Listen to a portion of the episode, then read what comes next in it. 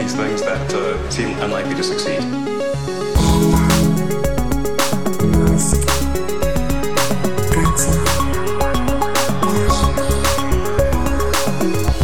Bienvenidos una semana más a Elon. ¿Qué tal estás, señor Matías? Mira, estoy un poco enfadado. estoy un poco enfadado porque mi vecino se ha comprado un Model 3 O sea que estás, estás, estás rabiado, tienes envidia. En rojo, súper bonito, con las llantas esas que hay que pagar. con- Y es que encima es un poco presumido porque para aparcar se baja del coche y lo mueve con el móvil, con la aplicación, con el Summon. sí. Eh, la verdad es que me tiene un poco la cosa, me tiene un poco rabiando, sí, como tú dices. Pero bueno, Oye, pues diré, oye, ¿tienes novia? ¿Tienes novio? Tal. no, sí, sí. tiene Mira, soy un podcastero famoso. Dame una vuelta. y luego ya no se lo devuelves.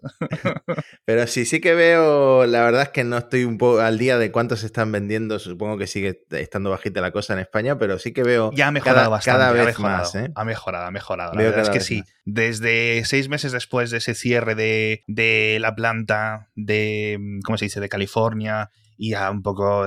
Sé que es que cayó entera la, la venta de coches en, en España durante varios meses con todo este tema del coronavirus, pero sí está levantando.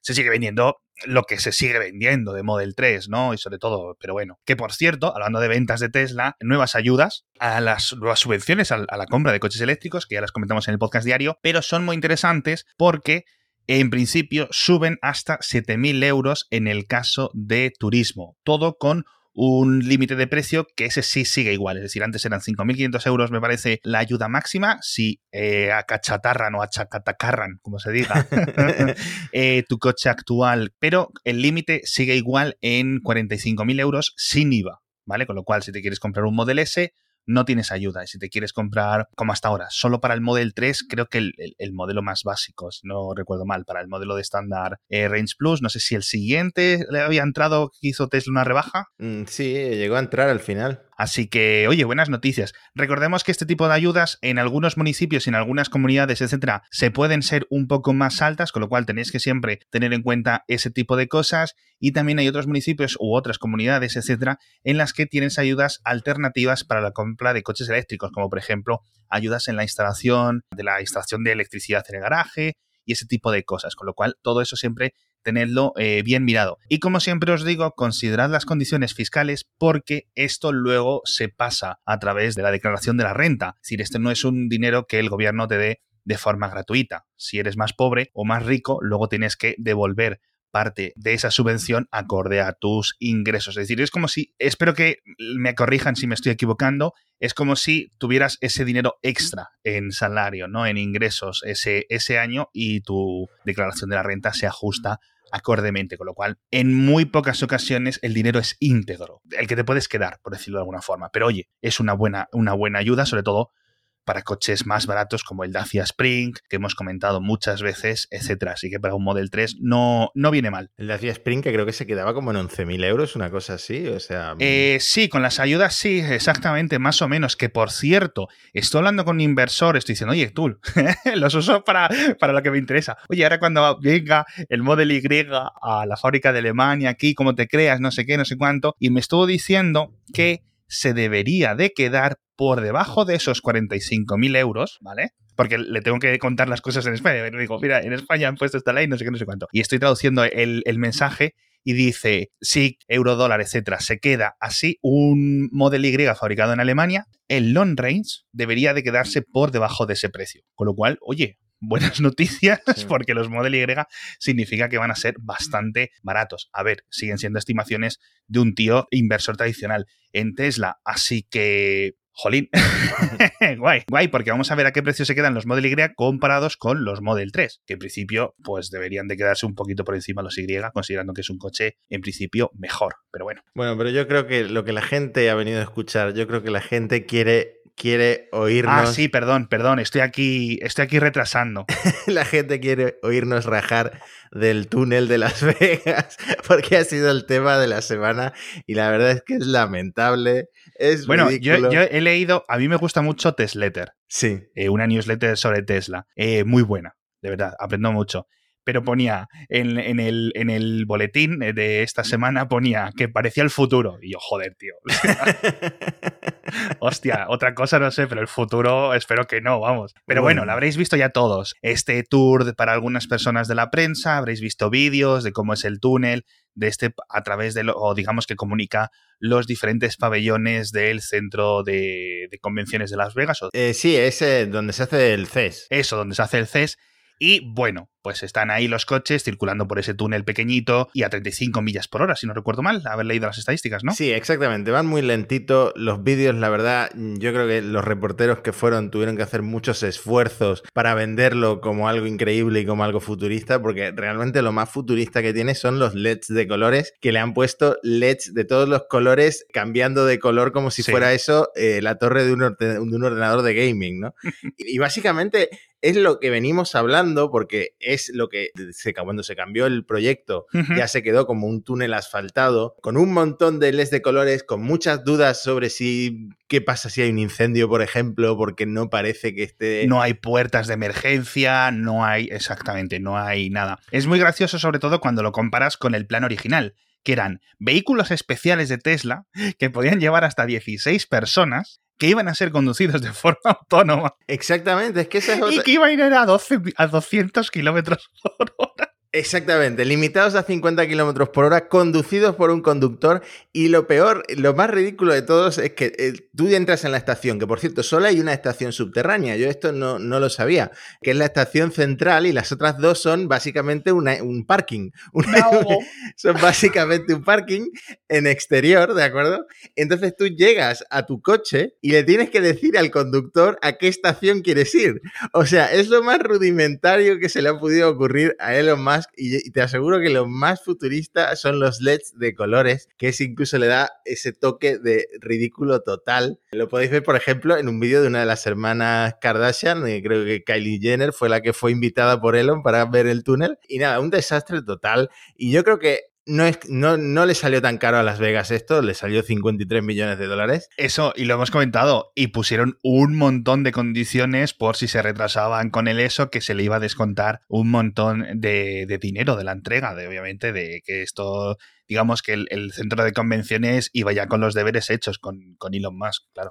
Claro, y es que realmente el único reclamo que le queda ahora a Elon o a, The Boring Company es que lo que antes se tardaba 15 minutos en hacer andando, sí. ahora se va a tardar un par de minutos solamente. Mm, vale, pero lo estás haciendo en eh, una flota de 62 coches de pasajeros normales hay varios Model 3, sobre todo hay Model 3, pero también he visto ahí por ahí un Model X que le preguntaba a alguien en Twitter, ¿qué pasa si, si hay un accidente y se tienen que abrir las puertas de ala de gaviota en el túnel, que ah, parece un túnel bastante estrecho? ¿Cabe, no cabe? ¿Lo tienen eso mirado? En fin, es básicamente eso. Son eh, dos túneles, eh, uno por cada sentido, 62 coches de Tesla, la mayoría Model 3, tres estaciones, solo una subterránea, un montón de LEDs de colores y la velocidad limitada a unos 50 kilómetros por hora. Para mí es el ridículo total, pero bueno, no sé. Yo, a mí, de todas formas, mira, el túnel puede ser, las, las, las puertas de emergencia, bueno, eh, los LEDs, bueno, la velocidad, bueno, lo que más ridículo me parece es tener que tener a señores conduciendo gente o llevándola de una en una o de tres en tres, porque claro, que haber máximo cuatro personas más, aparte del conductor, ¿no? Entre que se montan, salen, no sé qué, no sé cuánto. Tío, esto lo han solucionado eh, eh, el, aeropuerto de Barajas, mismamente para llevarte hasta la terminal satélite, que también será kilómetro y pico, dos kilómetros. Tienes un tren que es autónomo, que va por una vía, Digo que es autónomo porque va solo, ¿no? Entonces, de verdad, y mueve a cuánto? A 400 personas de repente y hace mm. boom y vuelve. Dos minutos, tres minutos y vuelve. Pum, pum, pum, pum, pum, pum. Tío. A ver, yo, quiero creer, yo quiero creer que no hay ningún obstáculo técnico para que eh, los Teslas estos aprendan a ir solos por el túnel. No, no, no veo que haya un impedimento en la tecnología que tiene Tesla para que vayan solos. No sé por qué ahora mismo tienen conductores humanos. Por seguridad, yo entiendo. Entiendo que por seguridad, pero es un trayecto cortito, van los coches solos. No veo por qué no pueden pasarlo autónomo en el futuro. ostras tú, yo entiendo, eh, joder, yo entiendo que en el futuro lo acabarán pasando autónomo o, alguna forma, macho. eso esperaría. o sea, eso esperaría. Sería ya el ridículo total. Que estuvieran ahí unos señores llevando los coches para un lado y para el otro años. Pero bueno, eh, cuando hacemos las comparaciones, es que eh, cuando el metro de Nueva York tiene que construir un túnel, le cuesta mil millones el kilómetro. Y a Elon Musk le cuesta 30 euros. ¿No? Cuando ves ese tipo de mensajes y ese tipo de artículos y tal, dices, coño, es que hay que hacer estaciones, hay que hacer salidas de emergencia, hay que hacer túneles grandes, hay que hacer un montón de cosas, ¿no? Que no vale con una excavadora de segunda mano de hace X, ¿no? Entonces, bueno, eh, una elonada la mayor elonada que hemos visto en, los últimos años. Así que bueno, no sé cuántos van a ver, porque creo que están empezando ya con otro. No recuerdo ahora mismo dónde, se me, se me está olvidando. Estamos grabando después de comer y Matías, si me haces esto a mí, me baja, me baja la sangre del cerebro para hacer la digestión y me pierdo. Pero bueno, veremos a ver cómo va, veremos a ver, porque ya que está hecho, imagino que lo usarán pero de verdad no veo ningún tipo de mejoras con tecnología existente con autobuses yendo en superficie normal sobre un carril bus. No veo mejoras incluso en cuanto que te montas en el coche, subes por las escaleras. ¿Sabes a lo que me refiero?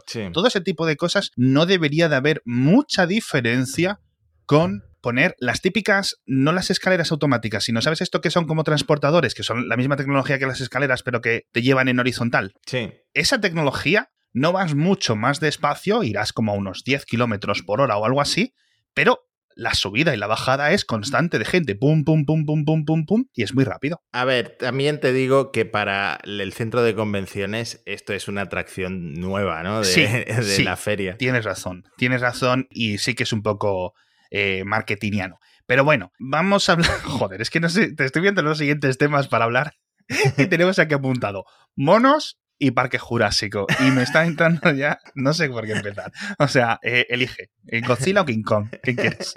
bueno, como están un poco relacionados los temas, si quieres empezamos por el importante, que es el último anuncio de Neuralink. Sí. Eh, básicamente un vídeo de un mono que juega al Pong. Mejor que yo, con la mente tengo que decir lo que juega mejor que yo ese mono. Eh, soy terrible en ese juego, terrible. Era, era malo a los 5 años y con 35 años sigo siendo igual de malo, macho. Increíble. Y, además, eh, un avance bastante importante en este sentido porque enseñan cómo le han entrenado, dándole un zumo de o batido de, de, plátano a través de una pajita y le han ido entrenando, digamos, reforzándole positivamente para sus movimientos, etcétera, todas esas cosas. Y luego le han quitado el mando con el que lo movía, una especie de joystick, lo han desenchufado y el mono se piensa que está moviéndolo, pero lo está moviendo, es en este momento ya sí, en la segunda parte del vídeo, con el chip implantado en su córtex cerebral, lo cual me parece algo completamente fascinante. Sé que hay mucha tecnología similar desde hace un montón de años de otras compañías, que lo hemos leído también en la prensa recientemente, pero oye, sigue siendo guay ver esto, sobre todo comparado con la tecnología que estábamos comentando en el podcast hace tres minutos. O sea, es que es como. Claro. años luz de distancia. Claro, y el tema es que es como una tecnología eh, invisible al espectador como nosotros que estamos viendo el vídeo. Resulta que el mono este hacía apenas, no sé si dijeron seis semanas, que le habían implantado el, lazo neuronal, como le llaman. El, el, prototipo este se llama el N1 Link, que tiene 1024 electrodos. Comentábamos en el episodio de Neuralink que el objetivo es hacer un, un lazo de 3072 electrodos, o sea, implantar 3072 electrodos en el cerebro humano. Y cómo funciona es básicamente como lo has dicho. Primero eh, le implantan el, Neuralink, ven cómo juega físicamente con el joystick, entonces relacionan las neuronas que se van activando en, el Neuralink, las registran con un iPhone eh, bueno, las registran en realidad en un ordenador, pero eh, una de las cosas que quiere vender Neuralink es que se puede conectar por Bluetooth a un iPhone, a un teléfono cualquiera, ¿no? Eh, para los usuarios finales. Y estas señales eléctricas sí. al final acaban relacionándolo con un algoritmo de codificador con el movimiento que quiere hacer el, el mono con la mano, ¿no? Luego calibran el algoritmo y consiguen relacionar directamente esas señales eléctricas con los movimientos que quiere hacer el mono y entonces cuando predicen eh, a dónde quiere mover el juego el, macaco, que se llama Pager, por cierto, y funciona perfectamente. Le quitan el enchufe al, al, joystick y demuestran que el mono puede jugar con la mente a través de su Neuralink, ¿no? Me parece bastante guay, tengo que decirlo, la verdad. Esto sí que es futurista, ¿no? Sí, a ver, ya digo, mm, este tipo de tecnología ya se ha probado por, por otros laboratorios hace tiempo, pero bueno, están ahí avanzando y no me cabe duda que, que Neuralink están eh, yendo a buen ritmo, ¿no? Lo que pasa es que las promesas son tan altas, ¿sabes? Que, bueno, ya sabemos, como comentamos en aquel episodio eh, de Kernel con una experta en biología, decimos, oye, mira, eh, bueno, no está totalmente descartado este tipo de cosas, pero es que nos falta tantísimo por entender del cerebro que este tipo de cosas de va a permitir a gente eh, ciega ver, va a permitir a gente tetrapléjica andar, ¿no? Todo este tipo de cosas, recordemos, décadas o décadas y décadas de, de avance en este tipo de tecnología. Así que, bueno, mientras mantengamos los pies en la tierra, yo creo que nos, nos va bien.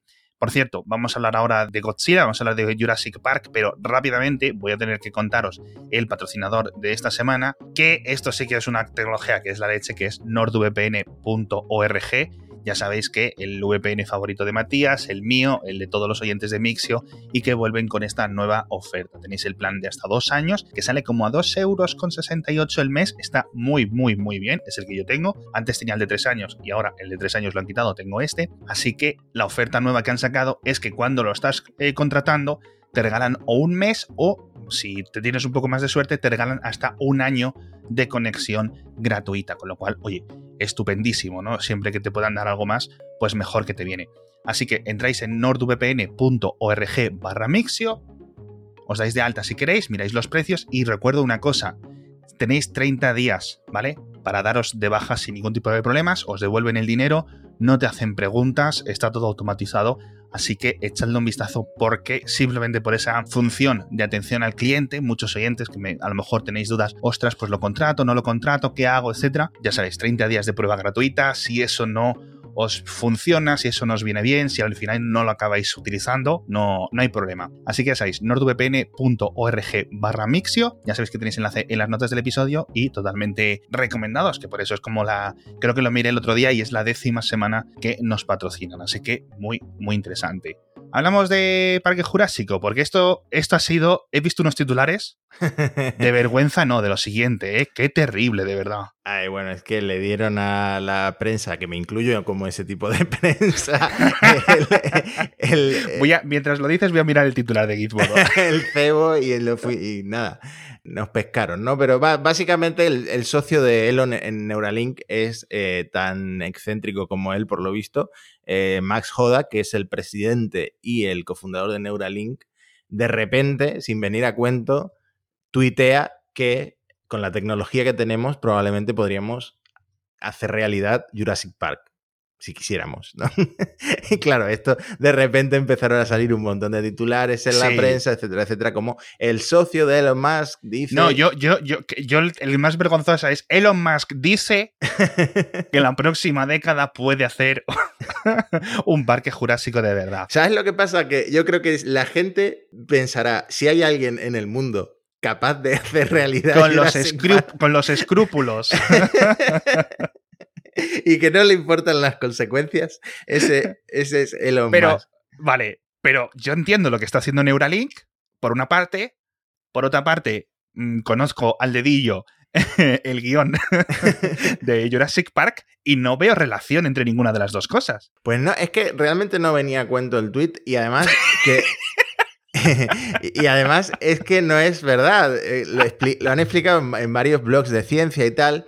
Este hombre lo que dice es, no serían dinosaurios genéticamente auténticos, porque tendrías que, bueno, editar el, el, ADN de un huevo, un óvulo y meterlo en otro animal, una cosa así, ¿no? Pero dice que con 15 años de reproducción y de ingeniería, ya sí que obtendríamos nuevas especies súper exóticas de dinosaurios vivos, ¿no? Pero claro, le rebaten este argumento eh, muchos divulgadores de ciencia porque la realidad es que no tenemos ADN de dinosaurios que se haya conservado. Esa información se ha degradado por completo a lo largo de los millones de años que hace que se extinguieron los dinosaurios y básicamente no tenemos esa información genética para de repente meterla en un huevo y, hacer que nazcan dinosaurios. Podríamos resucitar, por ejemplo, al mamut, que eso es mucho más reciente y sí que convivió con nosotros el mamut. Podríamos meter un, eh, embrión de mamut en, un elefante, por ejemplo, una cosa así, editar un código genético de un elefante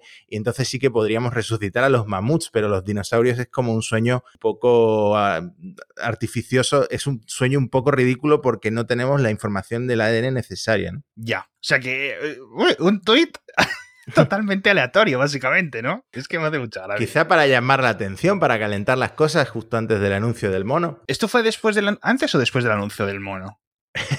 pues tendría que comprobarlo porque no lo tengo delante. Creo que, es, creo que es después, pero me hace mucha gracia de todas formas. Es totalmente gratuito. En plan, bueno, pues nada.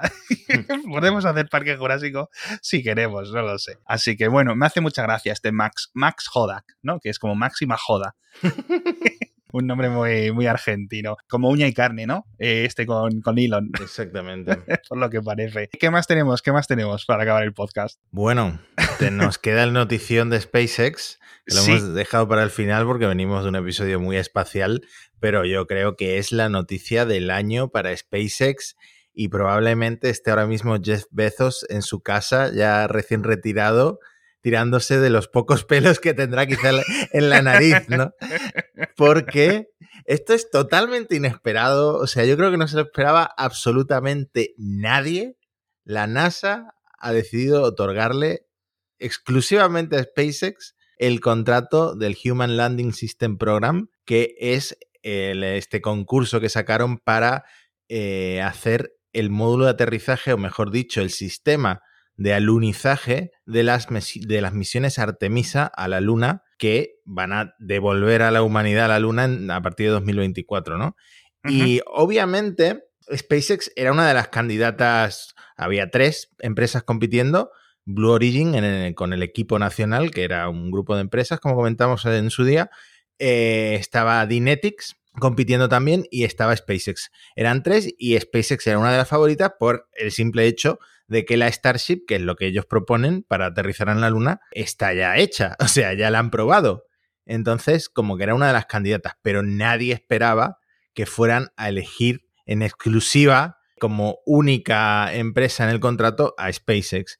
Y bueno, tiene una explicación. Esto se, filtró, pero se filtró horas antes de, que la NASA lo, eh, lo anunciara oficialmente. De hecho, la NASA pidió disculpas. Pero la explicación es básicamente que el Congreso le ha quitado a la NASA un montón de presupuesto para el programa HLS, el Human Landing System Program, y mm, SpaceX fue la que, ofrecía el contrato más barato. O sea, SpaceX bajó tanto su presupuesto que la diferencia era abismal, sobre todo con eh, Dynetics, que era la que más dinero pedía, pero también con Blue Origin, que era la otra favorita de la NASA. ¿Sabemos los presupuestos? El presupuesto, exactamente lo que eh, la NASA va a pagar a SpaceX, lo que ha pedido SpaceX es un número ridículamente específico. Yo creo que tiene que tener algún significado, ojalá salga a la luz algún día. 2.941.394.557 dólares.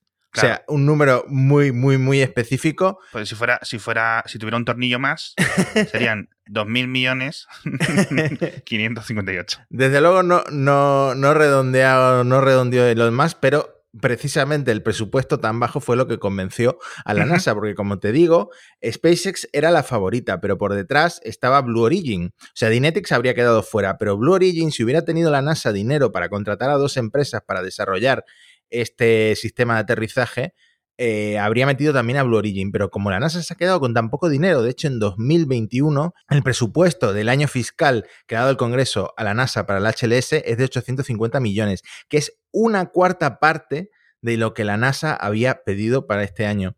Entonces, básicamente, eh, lo que hizo eh, Elon Musk fue quitarse de encima la competencia bajando el precio. Y lo ha bajado un montón. ¿Y, en qué consiste? Porque es que, ¿sabes qué pasa? Sigo sin tener claro qué es lo que va a ocurrir. Es decir, estos 2.941 millones de dólares, ¿qué es lo que le da a la NASA? Bueno, SpaceX, o sea, las, otras dos empresas estaban, eh, habían propuesto diseñar y desarrollar módulos de aterrizaje más o menos tradicionales, parecidas al módulo lunar de, de las misiones Apolo. de los años 70. Pero SpaceX lo que propuso fue usar la Starship. Literalmente, la Starship es lo que van a usar para eh, bajar a los astronautas de las misiones Artemisa desde la estación espacial que estará orbitando la Luna, que se llama eh, la Gateway, ¿Sí? a la superficie lunar. Vale, Entonces- vale, vale, vale. A ver, entonces, a ver, que me, que me estoy liando, porque la Gateway, es decir, no es un, no es un vuelo directo Tierra-Luna con, una, con una Starship con un Super Heavy. Claro, esto es lo confuso. Yo creo que esto se va a confundir mucha gente. Los astronautas no van a salir en la Starship a la Luna, ni van a volver en la Starship a la Tierra. O sea, para esto la NASA ha desarrollado el famoso SLS, ese cohete carísimo que, que están probando ahora mismo con encendidos y tal. Y eh, en ese cohete, el SLS, va a ir la nave Orión. En la nave Orión van a estar los astronautas de las misiones Artemisa, entre ellos la primera mujer que va a pisar la Luna y eh, la primera persona no caucásica que va a pisar la Luna. Entonces, esta nave, la Orión, se va a anclar a una estación que estará orbitando la Luna que se llama la Gateway. De la Gateway, eh, de alguna manera que todavía no sabemos, van a pasar a la Starship. O sea, supongo que la Starship se anclará a la Gateway Sí, de alguna manera. ajá. Y entonces la Starship bajará hasta la superficie de la Luna. ¿Qué es lo bueno? Que todo lo que la Starship tiene que hacer a nivel de maniobra ya está probado, porque lo que a la Starship no le está saliendo y la razón por la que están explotando todos los prototipos es la maniobra de belly flop, que es de pasar eh, de estar en horizontal a, aterrizar en vertical. Porque en la Luna, al no haber eh, tanta gravedad, ¿no? Mm, va, baja en vertical directamente. Claro. Entonces, todo lo que es la aviónica para mantener el cohete en vertical y los motores, etcétera, todo esto es que ya está probado y es una de las razones por las que la NASA tenía como a SpaceX como favorita. Porque, bueno, y, eh, y que, y que hay cuatro años para mejorar el, el mecanismo, el software. Claro, eso mismo leía en Twitter, de- desde que se, se gana el contrato de el módulo lunar del Apolo hasta que presentan el diseño final, hubo muchísimos cambios y también puede haber cambios en la Starship o, o Moonship, como le llaman, ¿no? La Starship para la Luna. De hecho, ya han publicado un nuevo render y ya hay diferencias con el render Sí, lo he visto. que habían publicado el año pasado, del que hablábamos. En, el, en aquel render, que es una Starship básicamente pintada de blanco y con la bandera de Estados Unidos, había y, como con una, y con una grúa para bajar. había, claro, había como una grúa que hacía de ascensor para bajar a los astronautas. En este nuevo render eh, no sale esa grúa, ¿no? Yo me imagino que lo tendrán diseñado por dentro del cohete y harán una puerta por debajo o algo así. Yo creo que lo que pasa es que está a poca resolución. Yo creo que sigue lo que es la grúa barra el andamio. Lo que pasa que como en el nuevo render está abajo, ¿sabes? Claro, Digamos que ya, que ya aterrizado, ¿no? lo, lo- los- lo que son los cables eh, no, no se confunden un poco. Pero yo creo que lo que es el ascensor sigue estando ahí, porque por dentro de lo que es la Starship, por dentro del propio cohete, están los motores y, y todo eso. No sé si se puede eh, realmente ir, ir por ahí. Claro, y las patas también es una cosa que han cambiado. eh, ahora se parecen un poco más a las del Falcon 9, ¿no? Sí, cierto, cierto, Mm. cierto. Es decir, que no es que aterrice sobre esas mini patitas en las que estamos viendo que aterrizan las actuales eh, Starship, sino que tiene un sistema completo. Claro, claro, claro. Mm. Qué bueno. Bueno, entonces, en la, por resumir, en la rueda de prensa posterior al anuncio, que por cierto no estaba Elon y no había nadie de SpaceX, eh, se anuncia que efectivamente la Starship va a ser el módulo, entre comillas, de aterrizaje, el sistema de aterrizaje, y que van a hacer, van a tener que hacer un vuelo de prueba para probar todos los sistemas antes de eh, la misión ya con, con los astronautas, ¿no? Entonces sería más o menos lo mismo que vimos con la nave Crew Dragon, que Sí. primero subió a la Estación Espacial Internacional vacía. Lo mismo lo veremos con la Starship. Y SpaceX tiene en, eh, todavía en su hoja de ruta, o le tiene el- la diana puesta al año 2024. Pero claro, la NASA también tiene ese objetivo, pero no quiere ir con prisas, que ya sabemos cómo trabaja un poco SpaceX, ¿no? Que Ya. tiene que, tiene que estar todo atado y bien atado, digamos. Ya.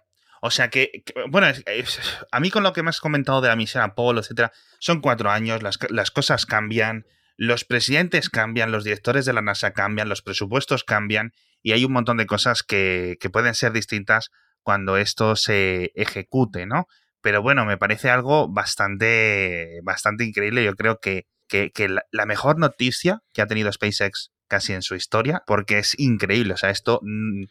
Si, si no estaba ya suficientemente validada todo lo que es el modelo de la empresa, esto vamos. Claro. Es, increíble. Y lo que te decía de Jeff Bezos, si Jeff Bezos ya estaba un poco enfadado con todos los contratos de la NASA que la NASA le da a SpaceX, imagínate ahora, porque además eh, se han quedado sin nada para el HLS, para el programa HLS. Y por eso yo creo que la NASA ha, sido rápida en anunciar que van a abrir una nueva competición eh, para otro tipo de servicios que puedan servir para las misiones Artemisa a la Luna, ¿no? Porque ten en cuenta que la Starship solo puede despegar en eh, con una etapa super heavy. O sea, no despega ni en el SLS, no despega en un Vulcan, no, no despega, Blue Origin no tiene nada que ver. Entonces, como que para darle también salida a las tecnologías de Blue Origin y de otras empresas más tradicionales eh, como Boeing, etcétera, en Estados Unidos, pues harán otra competición para otro tipo de misiones. Claro, hombre, al final esto es largo recorrido,